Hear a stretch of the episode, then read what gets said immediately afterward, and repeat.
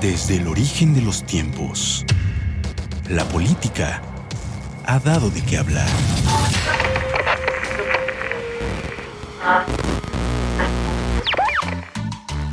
Para eso, compartamos el atole.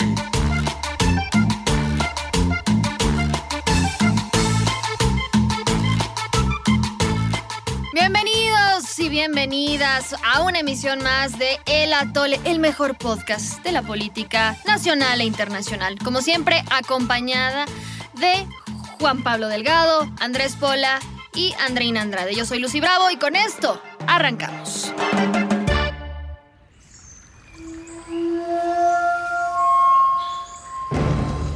¿Qué pasó, papá? Cuéntamelo todo. Oye, el atole agarró un sabor más a chicha o a cucuy, porque vestido de liqui liqui, alpargatas y sombrero de cogollo, decide viajar a la gran sabana venezolana.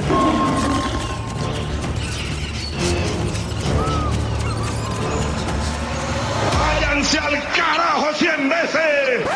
Nos despertamos bravas, Ay, bueno, ¿eh? ¿y tú? ¿Qué se nos perdió allá? A nosotros nada, pero si le preguntas a la raza de la República Bolivariana, te dirán que ellos perdieron su democracia, su economía, mm, incluso sus derechos humanos. Dios mío, trágame tierra. Y es que si no se dieron cuenta, a principios de diciembre los venezolanos tuvieron elecciones para elegir a la Asamblea Nacional, que es mm, como el Congreso nuestro, pero de aquel país. Se me está fundiendo lo poco de cerebro que me queda. Como era de esperarse, las elecciones fueron un mugrero. La oposición no participó y el 70% de la banda de plano decidió no votar. Prepárense para la furia bolivariana. Todo por culpa del tiranillo que gobierna ya un tal Nicolás Maduro que ha llevado a Venezuela al despeñadero. ¿Te suena? Es culpa mía, pues.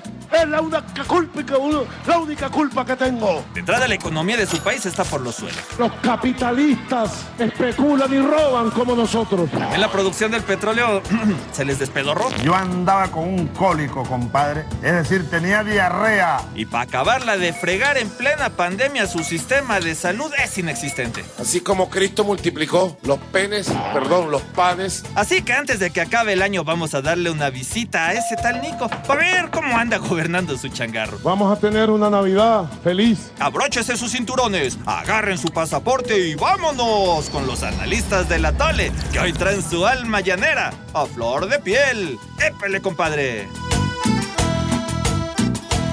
Así es, damas y caballeros, ya lo escucharon. Hoy nos vamos de safari para recorrer la fauna política venezolana, porque vaya que hay mucho de qué hablar, sobre todo con este último episodio, eh, este penoso episodio de la consolidación de la dictadura de Nicolás Maduro con las elecciones legislativas que se llevaron a cabo el pasado 6 de diciembre. Pero antes que nada, atolinos, vamos a ubicar a nuestra querida audiencia qué pasó ¿En dónde estamos parados en Venezuela? Juan Pablo. Hablando de fauna, de la política venezolana, mucho burro, mucho buitre. ¿eh? Mucho monkey también. Pajaritos. Pajaritos, pajaritos que hablan a los políticos. Muy variada Sí. la fauna. No, mira, lo has dicho muy bien, Lucy Bravo. El 6 de diciembre hubo elecciones legislativas que estaban en poder de la oposición del chavismo, o sea, de la oposición al chavismo. Era la- el único reducto que todavía tenía la oposición, porque Maduro y antes Hugo Chávez, el comandante Chávez, ya se habían atragantado y merendado, obviamente, al poder ejecutivo, se habían chingado también al poder judicial, las cortes están en su bolsa, los generales y el ejército están en su bolsa, entonces quedaba este pequeñísimo reducto que era, pues ahí los diputados de la Asamblea Nacional y claramente ya se les fue del poder. Maduro en una elección que todo mundo consideró fraudulenta, excepto obviamente ellos en el régimen, pero Estados Unidos, Brasil, la Unión Europea, ya todos saltaron y dijeron, esa elección fue una jalada, no debería de estar validada, pero haya sido como haya sido, diría nuestro presidente Calderón, expresidente, ya Maduro controla ahora sí a todos los poderes dentro de la República Bolivariana de Venezuela. Tiene all the power. Siempre ha tenido el poder, o sea, siempre ha tenido absolutamente todo. La novedad del 2015 precisamente fue esa, que después de 15 años perdieron la Asamblea Nacional y vino todo este drama político de Guaidó, que si es, que si no es. de Maduro, que si es, que si no es. Entonces, que ahorita o sea, hablamos bien de eso, ¿eh? porque está súper para, interesante. para, para efectos de Venezuela, no es novedad que ellos sigan teniendo el poder porque pues, lo han tenido durante 20 años. Bueno, o sea, perdieron no. la legislativa, ¿no? Entonces, del 2015 la oposición gana la Asamblea Nacional Legisla- la Asamblea Legislativa gana La única, la única la legislativa, única la única que había, ¿no? En ese entonces y eran tres quintos tenía la oposición, ¿no? Y como se vuelve un órgano de oposición, 2017 crean esta cosa que se llama la Asamblea Nacional Constituyente, que está por encima de esta, ¿no? Sí, que, Que eh, sí eh, era controlada por Maduro. ¿Estamos? Absolutamente. O sea, lo que pasa es que esa Asamblea Nacional Constituyente se creó en un principio para reformar la Constitución. Lo que pasa es que después dicen, ah, bueno, entonces esta que sea la mamá de la Asamblea Nacional. Y entonces, obviamente, todos esos integrantes, todos esos parlamentarios constituyentistas, los escogió Mm. Maduro a dedo de él. Oye, Mm. tú que eres acá la, la más trucha en este tema, Andreina, por obvias razones, pero la Asamblea Constituyente, que como bien dices, se volvió la mamá de los pollos, entonces se la impuso Maduro para que la Asamblea Nacional, en control de la oposición, no pudiera hacer nada. Pero realmente no han sacado la nueva constitución, nada más están ahí de adorno, ¿no? De floreros. Sí, absolutamente. Y además es importante decir que eso es algo absolutamente ilegal, no está en nuestra Constitución. Claro. O sea, la Asamblea Nacional es la única Chicanerías. La única que puede legislar y crear leyes o no en el país. Bueno, pero más allá de, de- de, digamos, este, pues, último episodio que, que acabamos de describir y que, bueno, Andreina ya lo puso, digamos, en un contexto muchísimo más amplio, sí es importante, pues, em, platicar un poco de cómo llegamos a este momento, porque ahorita la verdad es que también se están conjugando varias crisis en Venezuela que se han eh, gestado en los últimos años. Por supuesto, la crisis política, económica, social, humanitaria, pero ahora una crisis sanitaria. Es decir, realmente el panorama es muy sombrío lo que está pasando en, en Venezuela. Es un estado fallido, hay que decirlo. Y por supuesto hay que hablar de lo que está pasando eh, pues con la comunidad internacional, que pues tú decías, realmente los resultados eh, de los comicios del pasado 6 de diciembre no sorprenden en Venezuela, no sorprenden en ningún lado. Realmente a nadie le sorprendió lo que pasó eh, em, en Venezuela y pues realmente no ha servido de nada. eh, pues el llamado de la comunidad internacional, este famoso grupo de Lima con 18 países, más los 28 países de la Unión Europea, incluso el llamado que hace Estados Unidos, Reino Unido, N cantidad de líderes y organismos internacionales, pero pues Ahí que sigue realmente no sirven de nada. Ahí sigue el cabrón este, Nicolás Justamente. Maduro. Ahí sigue. Lo que pasa es que Como no ha habido. un cadillo entre las dos nalgas, chingado. ¿Qué? ¿Cómo? Así se dice. Así se dice en una- Venezuela, ¿no? No, acá en el norte. Ah, en en el norte. eh, Ninguno de esos organismos sirve de nada porque en los estatutos in- internacionales dice, no puedes involucrarte más allá de lo que ya han hecho en los problemas de los países extranjeros. O sea, ya lo único que falta hacer en Venezuela es una intervención militar y ya eso se ha cuestionado muchísimo. Es Sí, lo que aparte- Trump ha sido la bandera de Trump con Venezuela desde que ganó las elecciones, pero Es que eso, yo- eso traería muchísimas consecuencias graves y Mm. lo vimos con Panamá. No, y, y la simple amenaza, Andreina, de que Trump o cualquier presidente de Estados Unidos diga que quiere invadir a Venezuela para quitar a Nicolás Maduro o antes a Chávez, nada más le da más gasolina al régimen, porque puede atizar el fuego del patriotismo y entonces el imperialismo yanqui, ya te la sabes la cantaleta. Y eso hace que la gente, pues digamos, refuerza el apoyo al régimen porque nadie quiere que los invadan los gringos. No, no, construyes la idea de enemigo externo, ¿no? que es súper bueno para la unidad nacional. Pero yo somero. debo decir que, o sea, lo que pasa es que yo no veo una respuesta internacional una, unificada, ¿no? Yo, más bien, como desde después del proceso de la Asamblea Nacional Constituyente, como que por una parte, la OEA, por ejemplo, em, que sobre todo con Estados Unidos y la OEA, sí son de los que empiezan a decir, ok, nosotros no estamos eliminando la posibilidad de una vía armada, ¿no? Pero surge el Grupo de Lima, como decía Lucy, y el Grupo de Lima dice, no, no, nosotros cero vía armada y nosotros más bien lo que estamos buscando es una solución pacífica de este rollo, ¿no? Que también evidentemente se empieza a desdibujar el Grupo de Lima, después cuando vienen las elecciones del 18 que vuelve a quedar presidente Maduro, México tiene esta iniciativa que es lo que le llaman el mecanismo de Montevideo, que era nuevamente un rollo de negociación, pero ellos no querían convocar a elecciones y eso es lo que estaba buscando el Grupo de Contacto Internacional, que es donde está la Unión Europea y creo que Costa Rica y otro país, no me acuerdo cuál. Entonces, y además tienes el otro, otro sector internacional donde está en Irán, Turquía, está evidentemente Rusia, China, que tienen respaldo que le dan el respaldo al régimen de Maduro. Entonces, a nivel internacional tampoco hay una respuesta unificada, ¿no? Hay unos que dicen sí, vía armada, y otros dicen que no, otros que dicen hay que volver a organizar elecciones, otros dicen que no, otros que dicen les damos el respaldo y otros que dicen que no. Entonces, también eso ayuda, esa fragmentación ayuda a que no haya tanta presión, ¿no? Bueno, definitivamente la vía armada no es una opción. O sea, qui- quien le va a pesar más es a la gente de a pie, la que va Sí, de ahorita. por sí, Andreina. Entonces, Sí, de por sí. Pero sí han habido, este, Pola, ciertos. em, se han puesto de acuerdo en ciertas cosas. Por ejemplo, la vía armada no es una opción, pero sí la, la- eh, estrangular la economía. Y eso es lo Sí. que han tratado de hacer los países que están como en contra de Maduro, porque bien lo has dicho, hay otros que sí están muy a favor de él. Yo creo que son intereses, obviamente, políticos y económicos de esos países como Rusia, China, Irán. Cuba, Bolivia. Entonces, lo que han hecho estas naciones, el Grupo de Lima, Estados Unidos, la Unión Europea, es colapsar, no, no colapsar, sino estrangular la economía venezolana. Sí lo padece el pueblo, pero Maduro está completamente sin dinero en este momento. De hecho, lo que hicieron muchos europeos fue poner a disposición de Guaidó todo el dinero que Venezuela tiene en el exterior. Hay que Pero- ese rollo de Guaidó, ¿no? Porque más allá- luego la raza no sabe quién es ese pelado. Sí, pero ah, precisamente ese es el siguiente tema que quería date. si me dejas hablar.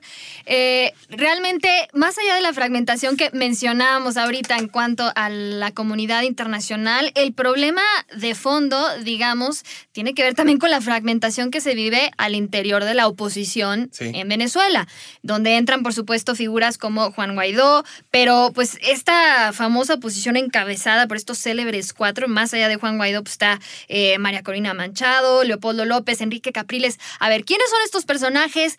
¿Qué están haciendo y por qué no han logrado ponerse de acuerdo, ir en un frente común? Eh, estamos hablando de protagonismos, estamos hablando de que incluso ya unos ya están en el exilio, otros siguen ahí, pero pues están operando, digamos, pues eh, con base en qué intereses. ¿Qué está pasando? Yo lo que entiendo es que ahora, o sea, por ejemplo, sí fueron juntos la oposición a las elecciones eh, que ganaron en el 2015 en el Parlamento. Por eso ganaron. Por eso ganaron, ¿no? Y después eh, se empieza a desdibujar, después de lo que empieza a pasar con la Asamblea Nacional Constituyente, porque hay un sector que se radicaliza y dice, yo ya, lo que pase de aquí en adelante lo desconozco. No son ni acciones legítimas de gobierno y obviamente si organizan elecciones no van a ser elecciones legítimas, que es el grupo como medio comandado por Guaidó, que ahora, en la elección del pasado de diciembre, dicen nosotros no vamos a participar, ¿no? O sea, real, no vamos a participar, esta cosa es ilegítima ni la reconocemos. En, gane esta, quien en gane. esta última. En esta última. Sí, claro. Pero el grupillo más como, digamos, conciliador de Capriles dice, no, no, o sea, es que tenemos que reformar la vía por allá. Entonces, sí estás en una disyuntiva muy cañona en la que dices, bueno, a ver, o sea, participo en estas elecciones que organiza este gobierno que está haciendo cosas con las patas, o me opongo totalmente y me salgo y entonces, pues, le dejas la- el, camino libre a... Sí, claro. Lo que ¿no? pasa es que Enrique Capriles es de la visión de que hay que votar porque eso es la máxima expresión de la democracia. El problema es que Enrique Capriles no se ha dado cuenta que él ya no vive en un país democrático. Ah, es- Entonces, por eso hubo como esa fractura. Claro. Los radicales que dicen no vamos a participar y no vamos a participar no porque no queramos democracia, sino porque las condiciones para elecciones libres, justas, transparentes no están dadas, porque absolutamente te faltó decir que el poder eh, electoral también es de ellos. Ah, sí, claro. Entonces, y cambiaron las reglas en- entonces, antes de las por elecciones supuesto, para fregarse a la Reglas a su oposición. favor. Entonces la oposición, esta oposición de Guaidó, de María Corina, dice, no vamos a votar porque no están dadas las condiciones. Pero entonces se fragmenta, Capriles dice sí. Pero bueno, yo insisto, es- e- ese señor no tiene idea ni dónde vive. Pero, mira, Pero que al ah, final bueno. decidió no participar. Si primero- dejaras hablar, primero- Lucy. Al final decidió no participar, pero... Primero, pues yo estaba hablando de qué, me- de qué hablo. A tienes la ver, palabra, tienes la palabra, Lucia. Adelante. Date, Al Levan- final- Levanten la mano, por favor. al final decidió no participar después de sí haber eh, pues intentado, digamos, negociar Mm. con eh, pues eh, em, Nicolás Maduro, pero sí fue muy criticado y sí provocó todo un eh, sismo político y pues bueno, realmente cuando te pones a ver las opciones tampoco es una decisión sencilla.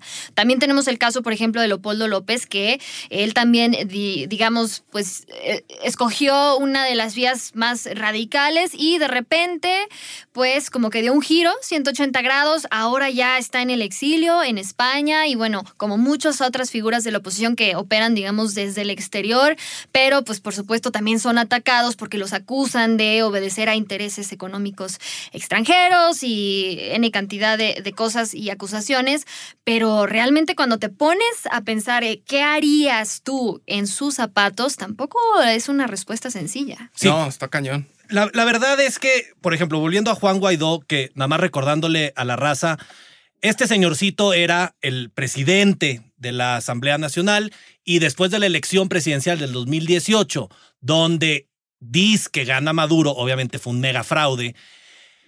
El mundo no lo reconoce, la Asamblea Nacional no reconoce el triunfo de Maduro, entonces él se autoproclama presidente legítimo de Venezuela y resulta que se llevó a el apoyo de muchísimos países, incluidos Estados Unidos, toda la Unión Europea, varios países de América Latina. Y yo creo que durante el inicio del 2019, este pelado sí tuvo una, o sea, te- tenía al barrio respaldándolo. Sí. Luego se empezó a desdibujar. Yo creo que Maduro, corrígeme estoy equivocado, Andreina, obviamente les puso muchísima presión haciendo arrestos domiciliarios a la oposición y demás, que se volvió muy costoso. Y ahorita, pues la verdad, el, el- el pobre pelado ya está muy desdibujado, ya perdió mucho apoyo. Y con estas elecciones del 6 de diciembre, ya ni siquiera va a estar en la Asamblea Legislativa, ya se le acabó su periodo. Entonces, pues va a ser, pues, Juan Pitos. Que o va, sea, a estar, va a estar bien raro porque Estados Unidos reconoce a él como el presidente. él sigue siendo el, el presidente Estados legítimo. Unidos Sí. y todo el grupo de Lima. El grupo de y Lima es con Guaidó, Europa sí, y claro. 60 países en el mundo. Entonces, es muy rara la situación porque si tú permites que, si la oposición venezolana permite que el chavismo tome la, el control de la asamblea, entonces es como avalar unas elecciones que sabemos todos fueron completamente fraudulentas. Es una situación muy compleja la que sucede Está en cabrón. Venezuela. Creo que Juan Guaidó vino haciendo un trabajo, revivió esa oposición que ya había estado muerta, porque además Juan Guaidó ni siquiera estaba en la lista de las opciones. O sea, él entró a hacer el quite porque Leopoldo estaba preso, porque el otro que le seguía se fue al exilio, porque el otro que le seguía se tuvo que meter este, exiliado en la Embajada de Chile en Caracas. Entonces, o sea, sí creo que hubo una estrategia en un principio clara. Ahorita yo no veo una estrategia nada clara de la oposición, además sumamente fragmentada. Bueno, pues porque realmente tienen todo en contra, ¿no? ¿Ustedes realmente creen que si sí hubieran participado en los comicios, hubieran respetado los resultados, eh, aquellos que están en, en- en el poder? Yo creo No, que no. hombre, claro que no. Evidentemente Lucy. no. Entonces, no. con todo en contra, realmente sí es una situación muy, muy adversa y es aquí donde pues, eh, pues tendríamos que ya entrar un poco a hacer eh, pues la parte de los pronósticos y sobre todo preguntarles, y esto es algo que no hemos mencionado y que sí fue, pues digamos que un actor eh, que de alguna manera también movió el tablero y es Donald Trump. Llega, por supuesto, el republicano a la Casa Blanca y una de sus cartas fuertes, digamos, en política exterior fue decir que él iba a arreglar el problema venezolano, cosa que no sucedió. Ahora, ¿Qué podemos decir de pues esta estrategia impulsada desde Washington y pues qué podemos esperar ahora con la presidencia entrante de Joe Biden? Hasta Juan Guaidó fue a parar en el discurso de la unión de Trump, fue invitado especial de Donald Trump. O sea, tanto así era el acercamiento de él, o bueno, sigue siendo, le queda poco a los dos, pero bueno. El punto es que yo, eh, dice justamente, dice Capriles, que se trató de toda una mm, campaña de Trump para ganar electores en Florida, porque Totalmente justamente acuerdo, han, llegado muchísimos venezolanos que estaban habilitados para votar en esta última elección eh, el- en noviembre, que fueron las elecciones presidenciales en Estados Unidos. Ahora, yo no sé, hagan- a- a- habría que hacer un balance de si le sirvió o no le sirvió la estrategia en caso de que esto sea así. Lo que sí es cierto es que sí movió, sí apretó muchísimo al, al- gobierno de Maduro. Es decir, varios de los, de los pilares que sostienen a Maduro era la economía, el oro, que en Venezuela hay bastante, y Donald Trump, pues eh, los dólares se los quitó y entonces esos pilares, pues, mermaron. No, pero yo estoy completamente de acuerdo que los cuatro años de Trump fueron para mí puro discurso y ninguna acción concreta. Bueno, sí les impusieron más sanciones a gente alta en el régimen de Maduro, pero lo que Trump quería era ganar Florida, como tú bien lo dijiste, Andreina. Y de hecho lo ganó por el mayor margen que alguien lo ha ganado desde 1988. Y tú recordarás, Pola, que estuvimos analizando hace tiempo los spots políticos, hablaban del castrochavismo Ah, y, sí, sí, y cómo sí. Joe Biden estaba coludido con el socialismo latinoamericano y la fregada, lo cual es obviamente mentira, pero claro que le sirvió para ganar votos y fuera de eso hizo muy poco.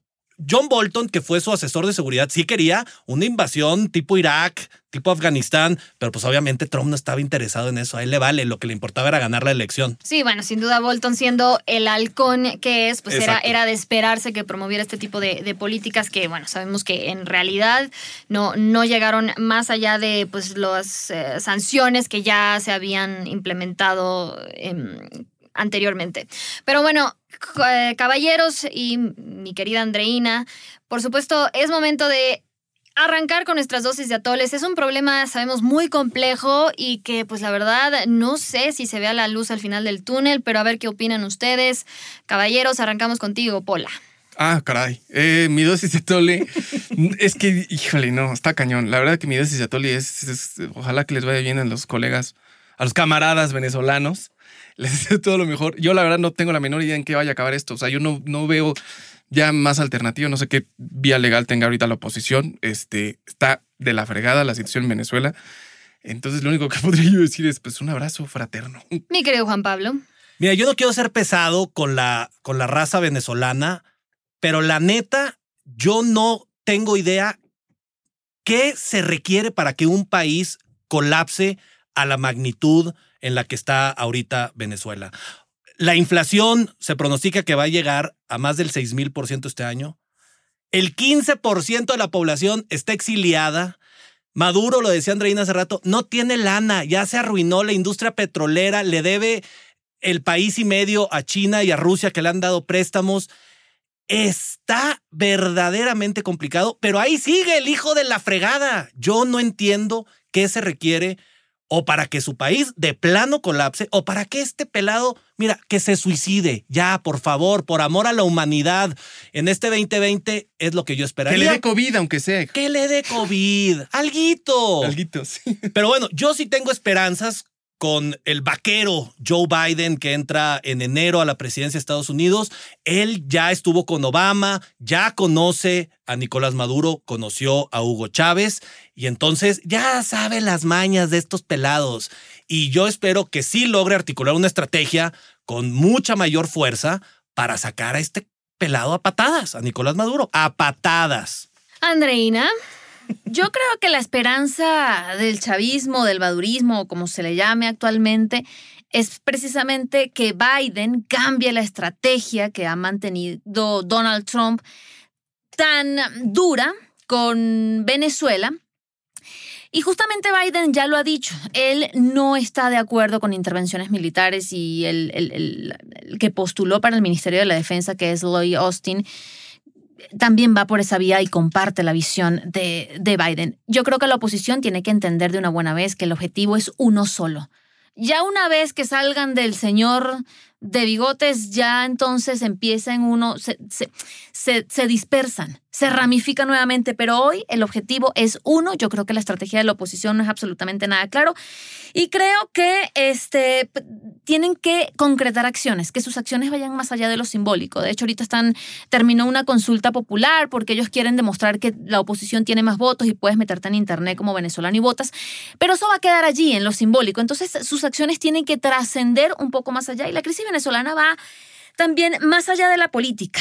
Eh, el- el- la descomposición social que hay en ese país es tan grande que aunque esto se acabe hoy, falta muchísimo para recomponer Venezuela. Cataplum. Cataplum. Híjole, pues que es hagan que- un tucom, todos unidos contra Maduro. Como el- Ese me gusta, ¿No? ¿eh? ¿Qué? Híjole, Y si pues, aquí se puso, sabe. si aquí Y se pudo aliar así. PRI, PAN, PRD, todos, que allá también. Exactamente. Que hagan Híjole, otra ya, vez ya- la ya oposición. vamos a empezar con los paralelismos. pues mira, eh, yo me quedaría eh, pues con... eh, mi dosis va un poquito más en el sentido de eh, pues ser un poco más realistas y yo creo que difícilmente vamos a ver la caída de- del régimen, pues en este caso de Maduro, eh, si seguimos con la misma estrategia. Y yo creo que ahí sí la comunidad internacional en conjunto con la oposición venezolana tendrían que abrir un poco la mente a la posibilidad, sí, lo voy a decir, de negociar con el régimen de Nicolás Maduro y de la cúpula del poder que lo rodea. Porque aún si quitas a la figura de Nicolás Maduro, todos los que hay a su alrededor y que lo han mantenido ahí, por supuesto que van a permanecer ahí. Y tendrían que estarle apostando ya a un tema de, eh, pues si vamos a eh, abogar por un eh, gobierno de transición, una etapa de transición, de aquí a unas elecciones, etcétera, etcétera, sí va a ser un periodo en el que tendrían que abrir espacios para que permanezcan ciertas figuras clave que están hoy en el régimen de Maduro para que eso no se convierta en una guerra civil y por supuesto apostarle también o apuntarle a un esquema parecido por ejemplo al acuerdo de paz que se firmó en Colombia donde pues también fue muy cuestionado que se negociara y que se abrieran espacios políticos a las FARC pero de alguna forma igual y eso ayudó a pacificar un poco la cosa, pero de todas formas yo creo que seguir con la estrategia actual simplemente no funciona, no es la opción y tienen que abrir la mente. Con esto nos vamos. Así es, mi querida Andreina. Un placer, por supuesto, escuchar. Me dejaste todo deprimido ahí al final, Sí. Lucy Bravo. Feliz Navidad. Feliz Navidad, señores. Pues yo qué, yo, Esa yo es la qué? realidad de Venezuela. Dígale, dígale al señor Maduro. ¿yo Así amanecen todos los venezolanos todos los días. Bien dicho, Andreina. Deprimidos. Pero bueno, saludos a. Barquisimeto.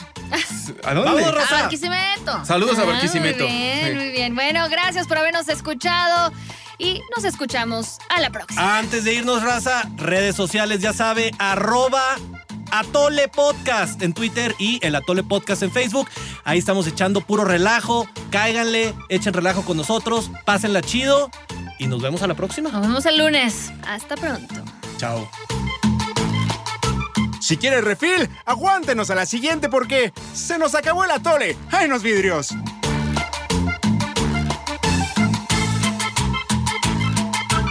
Esto fue una producción de Azteca Noticias. Somos líderes en información digital. Somos multiplataforma.